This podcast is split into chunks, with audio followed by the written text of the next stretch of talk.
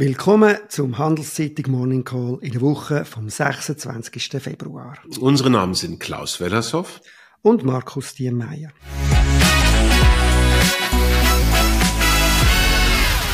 Wie immer geben wir Ihnen einen Überblick über die wichtigsten Daten und Entwicklungen der Wirtschaft. Guten Morgen, Klaus. Was ist dir aufgefallen in der letzten Woche? Guten Morgen, Markus. Ja, ich habe es einfach. Es war relativ wenig, genau wie angekündigt. Es ging im Wesentlichen um Stimmungsdaten. Die gab es dafür flächendeckend. Bei den äh, Konsumenten konnte man wenig Veränderungen äh, feststellen. In Europa, das war eigentlich unverändert schlecht. In Großbritannien ist es nochmal ein bisschen schlechter geworden. Die sind ja schon in der Rezession. Also es ist kein so schöner Ausblick gewesen. Dafür hat die Industrie uns die ebenfalls angekündigt erwartete leicht bessere Stimmung gemeldet. Das ist dann der zweite Monat in Folge, wo man für viele Länder das eigentlich sagen kann, mit einer einzigen ganz großen Ausnahme, das ist Deutschland. In Deutschland geht es tatsächlich weiter bergab und das belastet natürlich vielleicht auch die Nachbarn noch, auch uns, aber die Zahlen ähm, insgesamt waren ein bisschen besser, was die Industrie angeht. Und bei den Dienstleistern kann man keine klare Tendenz erkennen. Da geht es immer noch gemischt, fröhlich rauf und runter, aber alles noch so auf so einem Niveau, wo man sagen kann, das ist mit Wachstum kompatibel. Also der Ausblick, den die Stimmung uns da für die nächsten Monate gibt, ist Bodenbildung in der Industrie. Das ist sicherlich gut, aber so richtig durchstarten tut die Wirtschaft noch nicht. Immerhin, nach dem, was wir alles da schon an Zahlen haben vom letzten Jahr und Aussichten. Hm. Ja, bei den Unternehmen auf Unternehmensseite ist mehr gelaufen oder ist auch etwas gelaufen. Äh, also in, äh, wenn man die Schweiz anschaut, der SMI, bei dem bleiben wir da mal, haben wir zwei grosse Unternehmen gehabt, die Zahlen geliefert haben und das ist am Donnerstag gewesen, Zürich und Nestle. Zürich hat einen Rekord, also Zürich Versicherung äh, äh, hat äh, einen Rekordgewinn geliefert. Ähm, die Aktie hat entsprechend auch reagiert, ist 2,6 Prozent am Donnerstag auf, auf die Woche sogar 4,9 Prozent. Anders ist das andere grosse Unternehmen, das grösste Unternehmen von der Schweiz, am Donnerstag weggekommen. Hat zwar auch einen Gewinn geliefert, aber der hat als enttäuschend gegolten. Das ist Nestle, das ist der grösste Konzern von der Schweiz, Nahrungsmittelkonzern. Äh, das Unternehmen kommt offensichtlich nicht vom Fleck. Ähm, gemessen an den Erwartungen. Die Aktie hat am Donnerstag dann fast 5% verloren. Auf die Woche ist es ein bisschen besser, 1,9%. Dann haben wir weitere Meldungen gehabt letzte Woche. Äh, das ist am Dienstag mal zu der Raiffeisen, der Prozess gegen den Pierin Vinzenz und andere. Da hat es eine rechte Überraschung gegeben. Das Obergericht hat das Urteil zurückgewiesen. Nicht inhaltlich, nicht, äh, nicht, nicht Stellung genommen dazu, ob es berechtigt oder nicht berechtigt ist, die Verurteilung vom Herr Vinzenz und den anderen, sondern einfach, weil es gefunden hat, die Klageschrift sei so chaotisch und unkonkret äh, gewesen, dass man nochmal muss, nochmal von vorne anfangen beim Bezirksgericht.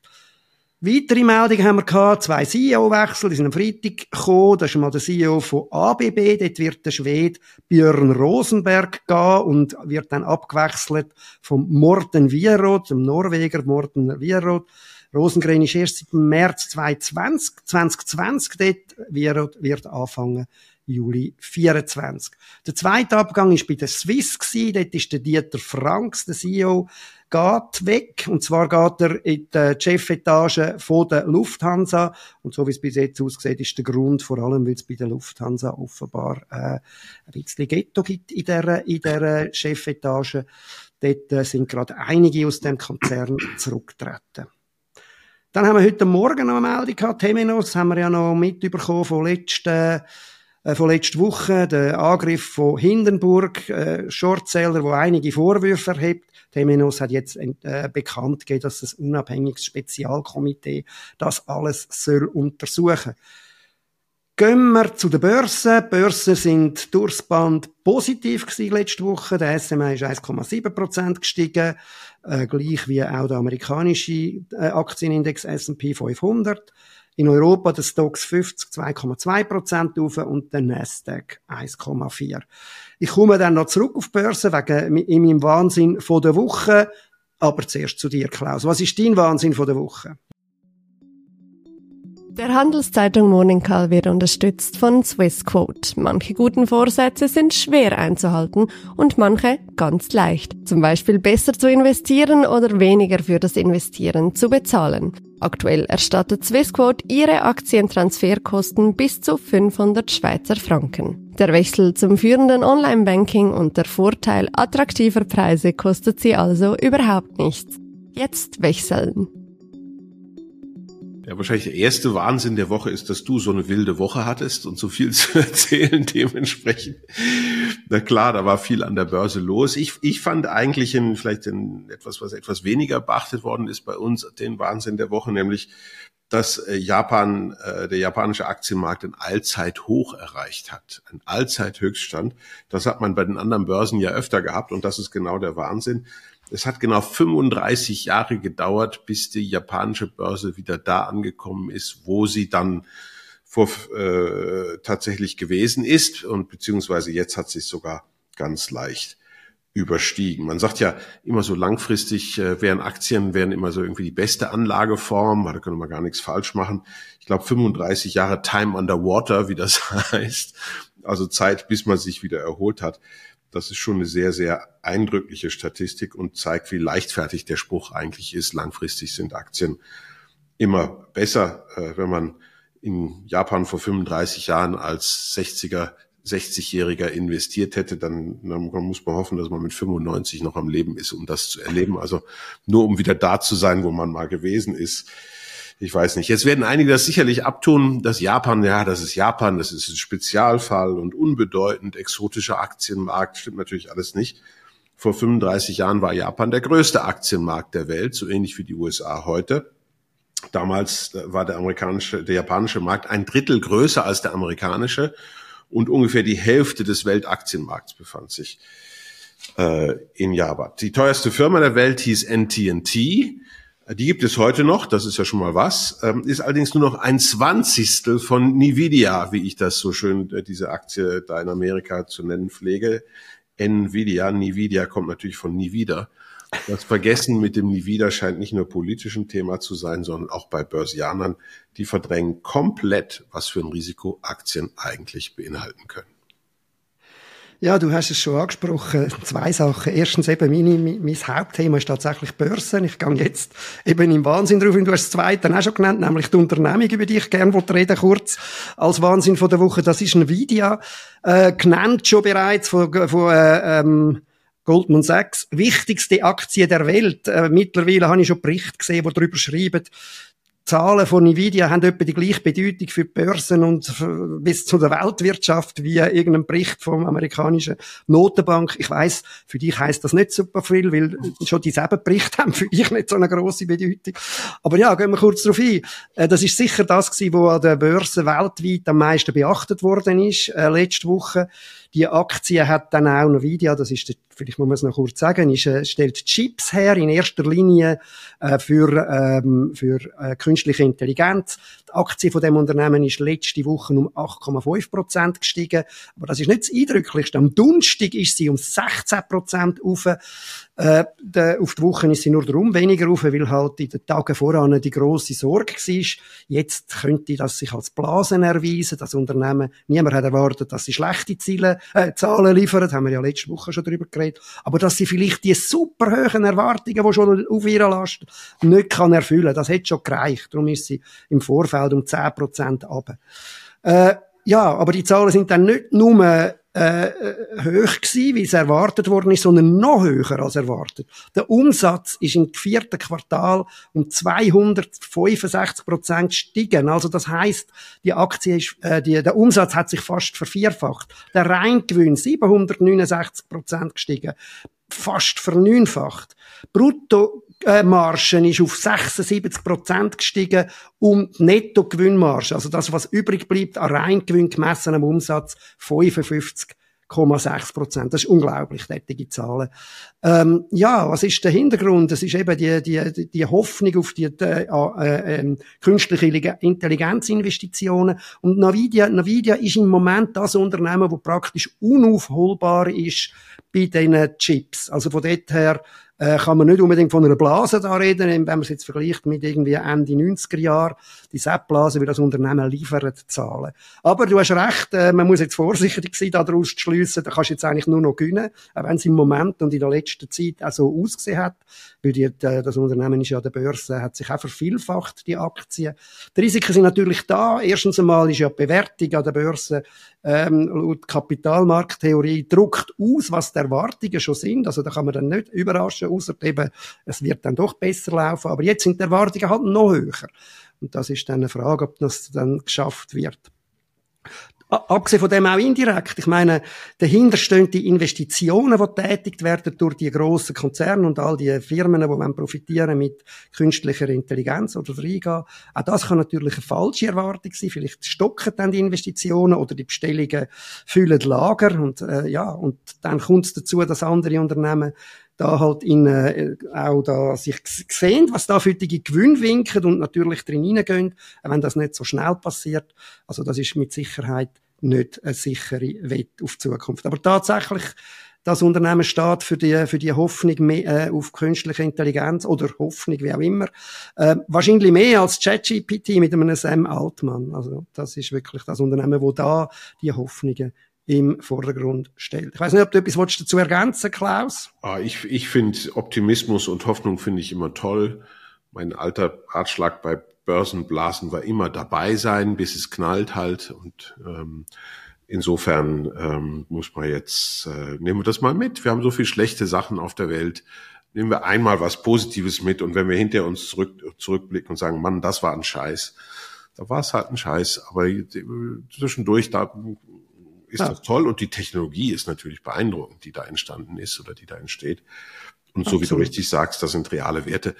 Der, in der Dotcom-Blase, da hatten ja die Unternehmen teilweise überhaupt keine Gewinne, kaum Umsatz und wurden trotzdem hochgejubelt. Die Firma macht richtig Geld, also so viel Geld, wie man sich das überhaupt nicht vorstellen kann. Der Handelszeitung Morning Call wird unterstützt von Swissquote. Manche guten Vorsätze sind schwer einzuhalten und manche ganz leicht. Zum Beispiel besser zu investieren oder weniger für das Investieren zu bezahlen. Aktuell erstattet Swissquote ihre Aktientransferkosten bis zu 500 Schweizer Franken. Der Wechsel zum führenden Online-Banking und der Vorteil attraktiver Preise kostet sie also überhaupt nichts. Jetzt wechseln. Das äh, will ich nur unterstützen. Ja gut, gehen wir gerade in die nächste Woche und damit nochmal zu dir, Klaus. Ja, die wird dann für mich wieder etwas interessanter. Das finde ich auch ganz gut. Ähm, ich glaube, wir werden uns diese Woche äh, doch mehr Gedanken machen müssen über die Inflation. Also zum einen kriegen wir Dienstag die japanische Inflation. Die sollte jetzt deutlich zurückkommen. Zumindest die Kernrate sollte jetzt vielleicht auch wieder unter zwei fallen. Das wäre sicherlich sehr, sehr wichtig für ähm, Japan, was ja, wo ja die Zentralbank eigentlich äh, kaum veränderte Politik gefahren hat, sich kaum gegen die Inflation gestellt hat. Und da droht natürlich ähm, ansonsten ein weiterer Absturz der Währung. Ein Grund, ähm, warum ähm, zum Beispiel die Nachricht in den letzten Wochen da war, dass irgendwie Japan Deutschland äh, äh, überholt hatte, waren ja die Wechselkursentwicklung. Äh, Deutschland Japan überholt hatte, so rum war ja die Wechselkursentwicklung. Die Yen ist eben auch sehr schwach. Das muss man hinzufügen. Do, ähm, Inflation bleibt weiter ein Thema dann am Ende der Woche nochmal. Wir kriegen dann die die Frankreich, Deutschland, die großen Euro-Länder. Die berichten nur so die, die Gesamtrate. Das ist für einen Ökonomen weniger spannend. Dafür kriegen wir dann Freitag, wenn ich es richtig habe, die Schätzung für die Kernrate der Inflation in der Eurozone. Und da, das ist auch sehr, sehr wichtig oder vielleicht noch viel wichtiger als das, was in Japan passiert, weil der Rückgang in den Kernraten in den USA und äh, äh, auch Europa eben in letzter Zeit äh, etwas langsamer geworden ist. In Amerika sieht es aus wie Stagnation, da geht es jetzt seitwärts. In Europa hatten wir noch ein bisschen mehr Rückgang, aber das ist halt einfach der Tatsache geschuldet, dass die europäische Inflation so, so ähnlich wie der Zyklus ein bisschen hinterher ist dem, dem der amerikanischen äh, Inflation. Also dass, wenn das jetzt nicht nochmal deutlich zurückgeht, dann kriegen auch die Zinsmärkte in Europa ein Problem. Und dann, dann, dann muss die EZB dann vielleicht doch nochmal über die Bücher und dann sind auf jeden Fall die Zinssatzsenkungen, so wie viele sich das vorstellen, auch Europa nicht wirklich ein Thema. Und dazwischen am Donnerstag ähm, noch für uns spannend natürlich das Wachstum der Schweiz fürs vierte Quartal. Wir sind mal wieder die Letzten. Heißt nicht, dass unsere Zahlen deswegen besser oder genauer sind. Im Gegenteil, die Revisionen bei uns sind sehr, sehr groß. Ähm, und äh, viertes Quartal, das war ja, wenn man jetzt zurückschaut, in den anderen europäischen Ländern eher schwierig. Ähm, insbesondere der nördliche Nachbar Deutschland hat eine negative Zahl äh, geschrieben und das strahlt ja oftmals auch zu uns aus. Und die Zahlen, die wir ansonsten für die Schweiz haben, sehr schwache Konsumentenstimmung, ähm, sektorale Schwierigkeiten in der Bauindustrie, gröberen Ausmaßes mittlerweile, ähm, schwaches Vorankommen der Finanzdienstleister. Und das spricht alles dafür, dass wir auch eine, eine Null oder sogar eine negative Zahl bekommen. Jetzt ist das SECO nicht so, sendet nicht gerne negative Signale. Ähm, mein favoriter Tipp ist, dass es tatsächlich relativ flach rauskommt, aber wenn dann schwarze Null sein wird, dass man dafür aber so ähnlich wie in den vorherigen Quartalen die Quartale davor runter revidiert. Damit man immer noch eine relativ gute aktuelle Nachricht hat. Auf die Revisionen schauen die Leute nicht direkt, aber ändert natürlich nichts daran, dass die wirtschaftliche Entwicklung bei uns unbefriedigend ist. Und dann kriegen wir Donnerstagnachmittag noch eine andere Konjunkturnachricht, die wichtig ist aus den USA. Dort werden die Daten zu den Privathaushaltseinnahmen, also den Einkommen und den Ausgaben veröffentlicht, dem privaten Konsum für den Monat Januar. Ähm, äh, das ist natürlich eine interessante Frage. Was macht dann dort innerhalb dieser Ausgabenkomponenten, die ja breiter sind als der Konsumentenpreisindex, was machen dann die Preise?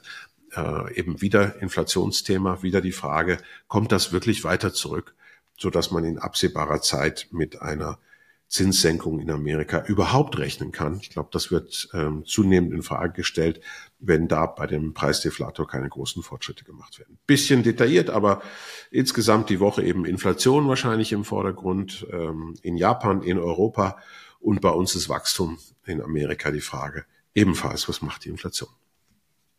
Ja, eindrücklich auch, wenn wir jetzt wieder, äh, was ich immer ein bisschen mache im Vorfeld von unserem Gespräch da, auf äh, die, die Zinserwartungen an den Märkten schauen. Also mhm. ich meine jetzt die äh, äh, äh, Overnight Index Swaps, also die gehandelten. Und da sehen wir wirklich eine deutliche Entwicklung, dass die, dass die Erwartung von wieder sinkenden Zinsen immer mehr zurückkommt. Also das heißt, dass es nicht so bald, äh, dass jetzt immer mehr gehandelt wird, dass es so eine Zinssenkung später kommt. Auf eine Erhöhung gibt es im Moment noch keine sichtbare Wirkung. Müssen wir unseren Morning Call hören, dann hätten die das alles schon gewusst und sich nicht Genau. Vielleicht kehrt das ja dann die Erwartungen sogar noch. Okay. Wenn man äh, sonst in die Woche schaut, gibt's ab heute, äh, wenn man jetzt die Weltpolitik anschaut, die WTO-Ministerkonferenz in Abu Dhabi, in den Arabischen Emiraten, also die Welthandelsorganisation. Auf das schaut mittlerweile schon fast gar niemand mehr gross. Das ist äh, die Organisation von der Globalisierung und das äh, ist nicht mehr das grosse Thema wie auch schon. Die WTO gilt eher so ein bisschen als Salami-Enten. Es geht weg von der, von dem, vom Freihandel. Äh, sie kann auch nicht viel machen, die WTO, weil ihr Schiedsgericht gar nicht kann entscheiden, weil die Amerikaner nach wie vor auch unter beiden den, den, den Ausstand dort nicht ersetzen. Und mit der Aussicht auf den Donald Trump äh, nochmal sieht es auch nicht gerade besonders gut aus für die WTO. Dann politisch ist wahrscheinlich das wichtigste Ereignis in dieser Woche nächsten Sonntag die Abstimmung zu der 13. AHV, äh, äh, zu einer 13. AHV, sorry, und zu einer Renteninitiative, also längeres Rentenalter. Ziemlich verschiedene Stoßrichtungen. Sonst unternehmensmässig gibt's ganz viele, aber ich beschränke mich da wie immer auf SMI, also auf den Leitindex. Dort haben wir Alcons, Augenheilmittel, äh, Unternehmen, aus, wo aus Novartis ausgegliedert worden ist und der Zementreis Holzim. Beide Unternehmungen, beide Unternehmen haben starke Zahlen, sind gut unterwegs. Da ist eigentlich nicht mit irgendetwas äh, äh, Wahnsinnigem zu rechnen. Sind wir gespannt. Das ist es dann für diese Woche. Ja, lasse sich kein X vor ein U vormachen, auch nicht in der Wahlkabine. Nächsten Montag, Montag sitzen hier zwei ältere Herren, die es sicher nicht nötig haben, dass man ihnen die Rente anhebt und mal schauen, ob wir dann beide jubeln können, lieber Markus. Wunderschöne Woche, bleiben Sie gesund.